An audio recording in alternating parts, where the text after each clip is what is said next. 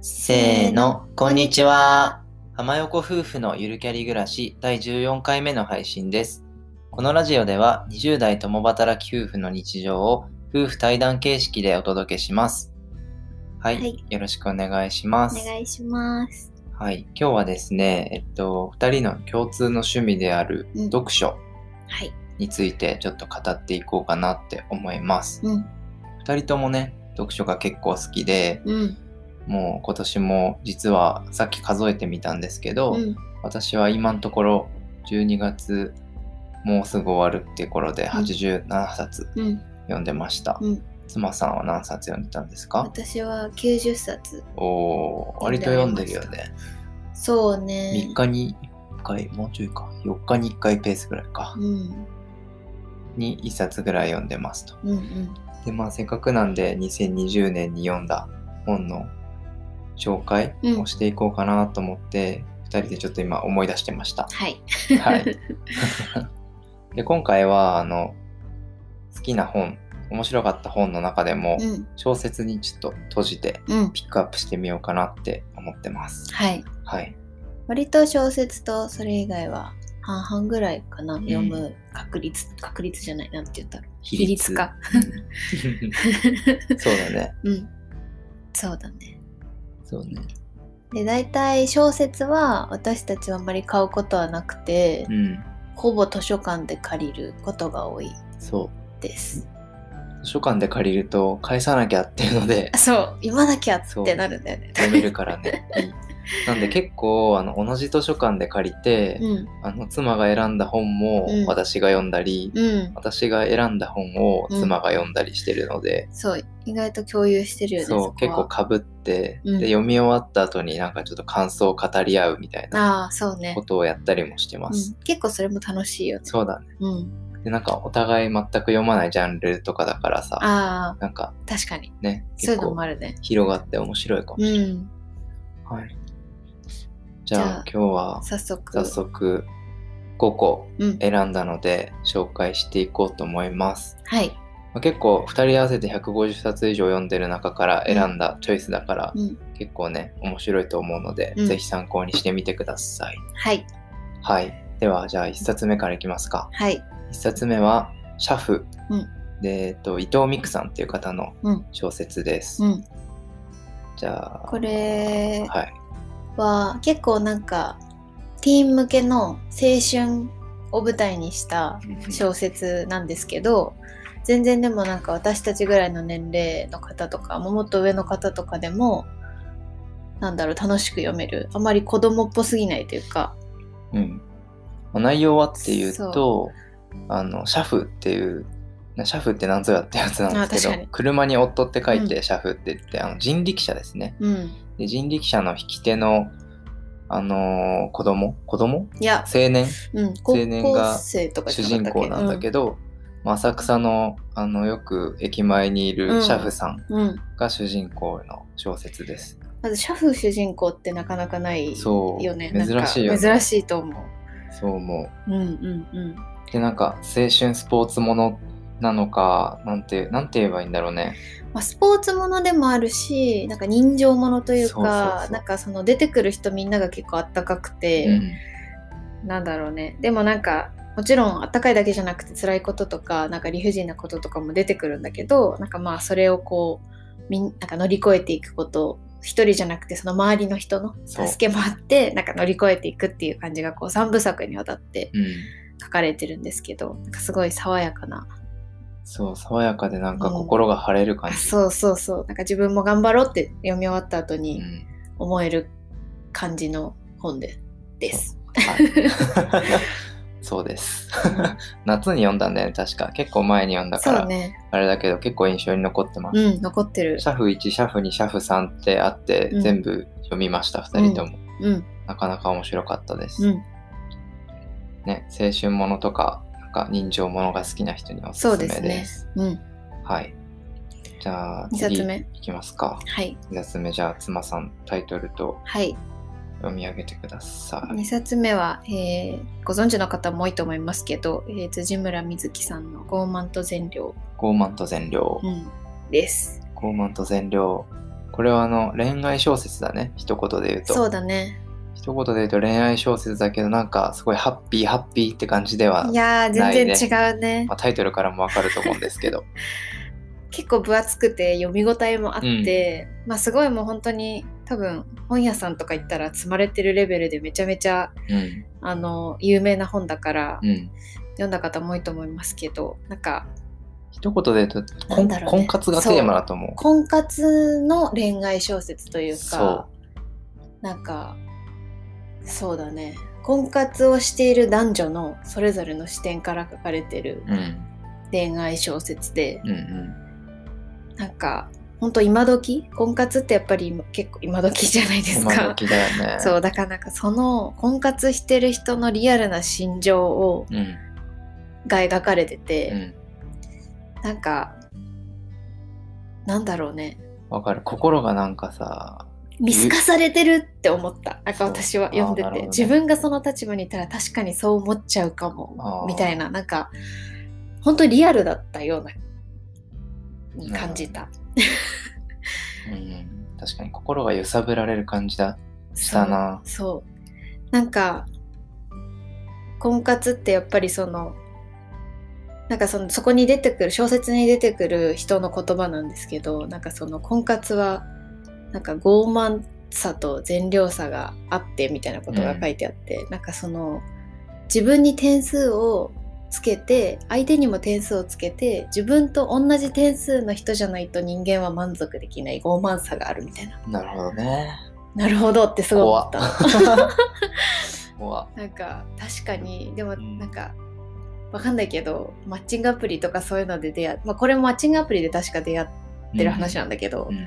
確かにそうやって点数化しちゃうのはわかるなというか、うん。そうだね。なんか大人になって出会うとやっぱそういう視点って出てきちゃったりするかなとか、なんかまあ、小説からは離れるけど、うん。周りからみ、周りとか見てるとさ、やっぱ恋愛結婚を第一次段階できなかった人は結構マッチングアプリに入って、うんうんうんで、なんか、社会人の恋愛って、うん。やっぱスペック重視で見るというか、うんうんうんうんなんか、どの会社なのかとか、どこに住んでるのかとか、うんうんうんまあ顔がどうなのかはいとか、はいはい結構あの中身じゃなくて外面とかスペックで見ていくことが多いと思ってて、でなんかそれがなんかね寂しいけど、ね。結構、まあ、今をすごくうまく描いてるなっていう、周りにも結構そういうカップルとかもいるし、うんうん。まあ、それを乗り越えてすごいね幸せなカップルもいっぱいいるけど、うん。なんかねうん。うん、そう。なんか別にそれがマッチングアプリが悪いとかいうわけではなくてでもなんかすごい今のね本当時時代をねうまく。そう反映させてる小説でさすが辻村さんだなとそうだね。読んで思いました、面白かった。はい、めっちゃ面白かった。一気読みできますこれ。うん。結構長いですけど、うん。あのおすすめです、はい。はい。じゃあ次。3冊目。はい。3冊目は、えっと、産む、産まない、産めないっていう本です。甘粕リリコさんっていう方の本です。うんうん。これは産むってあの子供を産む、産まない、産めないっていう、うん。結構あの、すごいシンプルだけど、あの、心に残るタイトルかなと思ってて、うんうん。そうだね。産む？子供を産む選択もあるし、うん。産まない選択もあるし、うん。そもそもちょっと事情があって産めないっていうパターンもあるし、うんうんうん。っていうそういうあのパターンのあの出産にまつわる話が、あのショートストーリーで8個あの詰まってる本です。うん。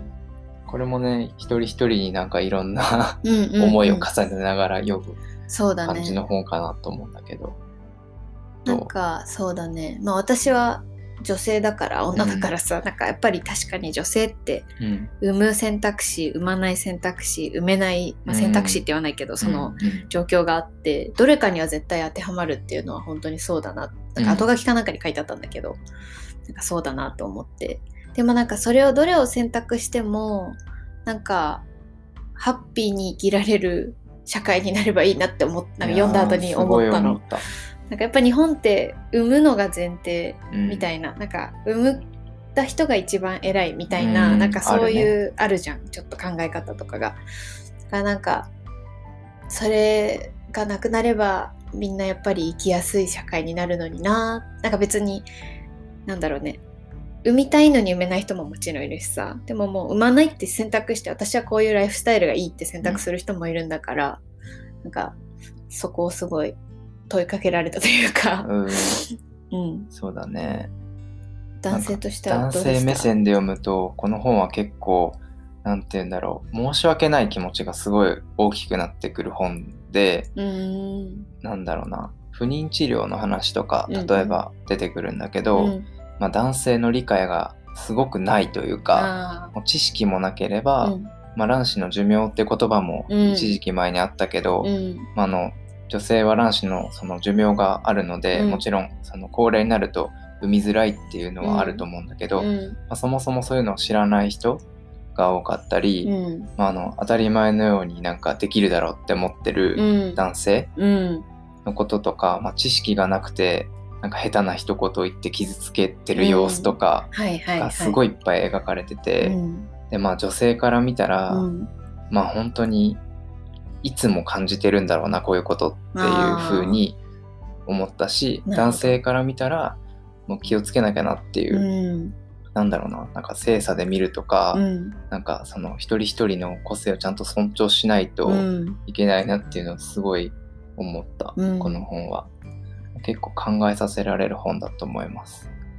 そうですね。だから結構夫婦で読んだりとか、うん。カップルで読んで感想を言えるとすごいうんなんかね、仲が深まる本かなとは思う。確かに確かにうんまあ、ちょっとその状態によって読むのが辛くなっちゃうとかいうそういうパターンもあるかもしれないから、あーそうね。まあ、気をつけた方がいいかもしれないけど、そうねいやでもなんかよかった、うん。なんか女性だけじゃなくて男性にもなんかおすすめの本。そうどっちかというと男性に読んでほしい。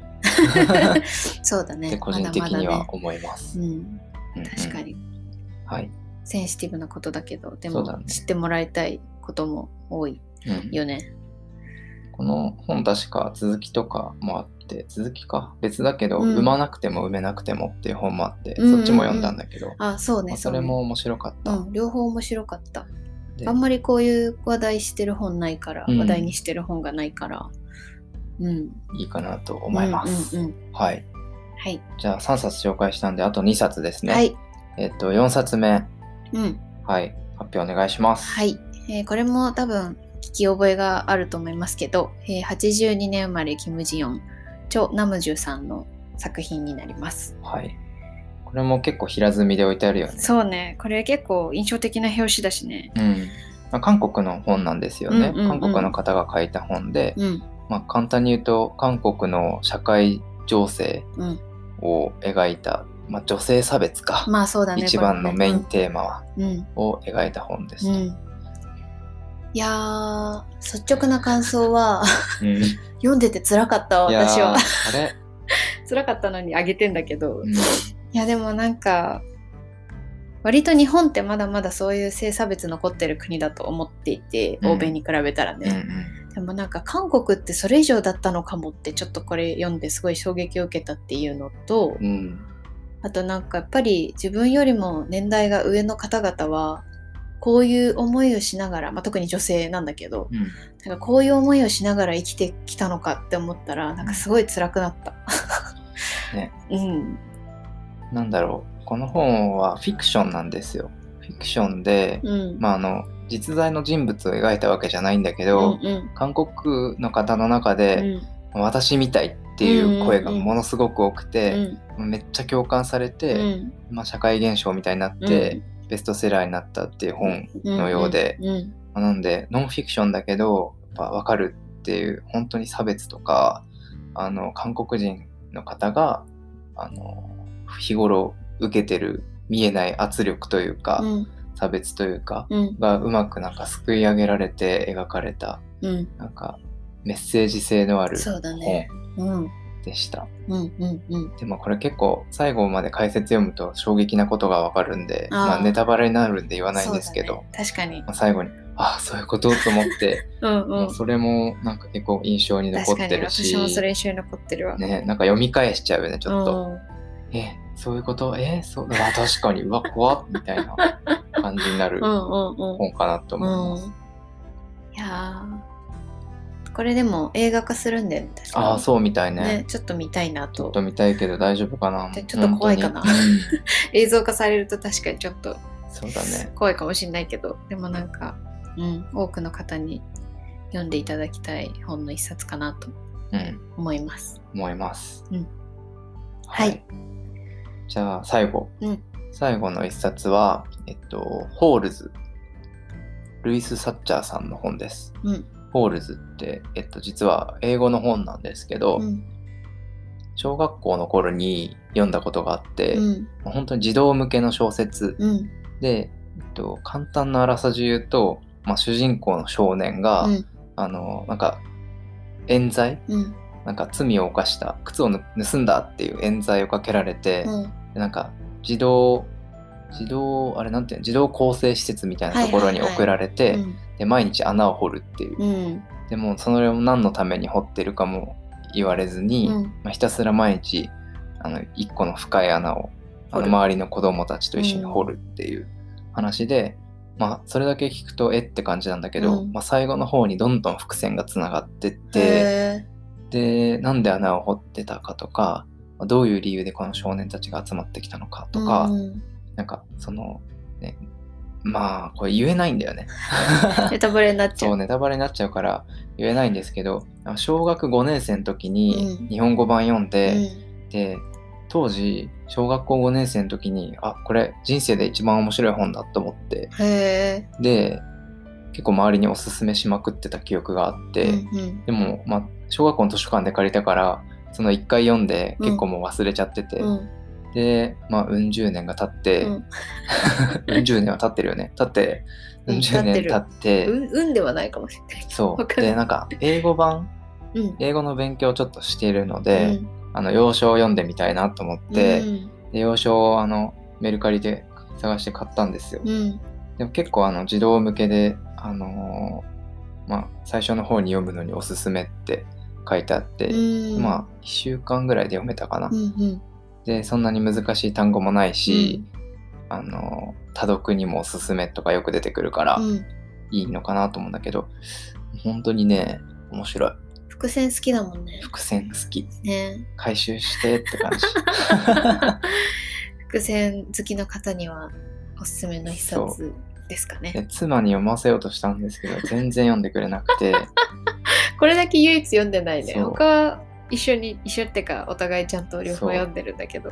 でもさ実は読んでたんでしょ？そう昔。実はねなんか子供の頃ね。子供の頃。私ちょっとイギリスに住んでたことがあってなんかそのイギリスの英語の授業、うん。まあ日本でいう国語の授業だと思うんですけどなんかそれの課題図書だったらしいんだけど全然覚えてない。いやまず多分ね本当に最初初期だと英語が喋れない時だったから、うん。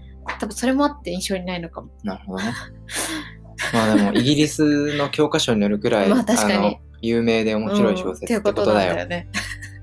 そういうことだ。うまいことうんまとまったんで じゃあ、えっと、5冊紹介しましたはい。どれもすごくおすすめなのでぜひ読んでみてほしいですうん。えっと、もう一回タイトルを言うと、シャフ、伊藤美久さんのシャフ。で2冊目が辻村瑞希さんの傲慢と善良。3冊目が甘粕リリ子さんの産む、産まない、産めない。4冊目が長男無重さんの82年生まれ、キム・ジヨン。5冊目がルイス・サッチャーさんのホールズうん。でした。このあのタイトルとかのは概要欄に貼っておくので、ぜひあの参考にしてみてください。うん来年もね、いっぱい本を読めるといいね。そうね、読みたいね。うん、結構暇さえあれば本読んだりね、それを感想語ったりするのが結構好きなんで、うん。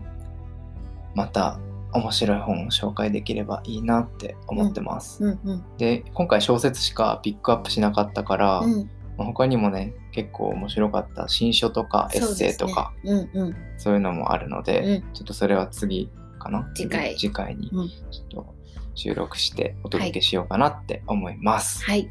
はい。いいですか？はい。言い残したことはないですか？大丈夫です。はい。じゃあ今回も締めに入ります。はい。あ、そうだ、忘れてた。えっと、浜横夫婦、ツイッターとインスタをやってるので、あ、ぜひフォローしてください。はい。あの、本当に武将なんで たまにしか更新ないかもしれないんですけどうん気軽にあのフォローやあのコメントいただけると嬉しいです。はいおはい願いします。はい、浜横夫婦のゆるキャリ暮らし第14回目の放送は以上です。各種ポッドキャスト、スタンド FM で配信する予定なので、ぜひ登録、フォローよろしくお願いします。またお、便りはプロフィール欄のリンクから送っていただけますので、こちらもぜひ何かあればお寄せください。スタンド FM でお聞きの方はお気軽にレターを寄せください。では最後まで聞いていただいてありがとうございました。また次回の放送でお会いしましょう。ありがとうございました。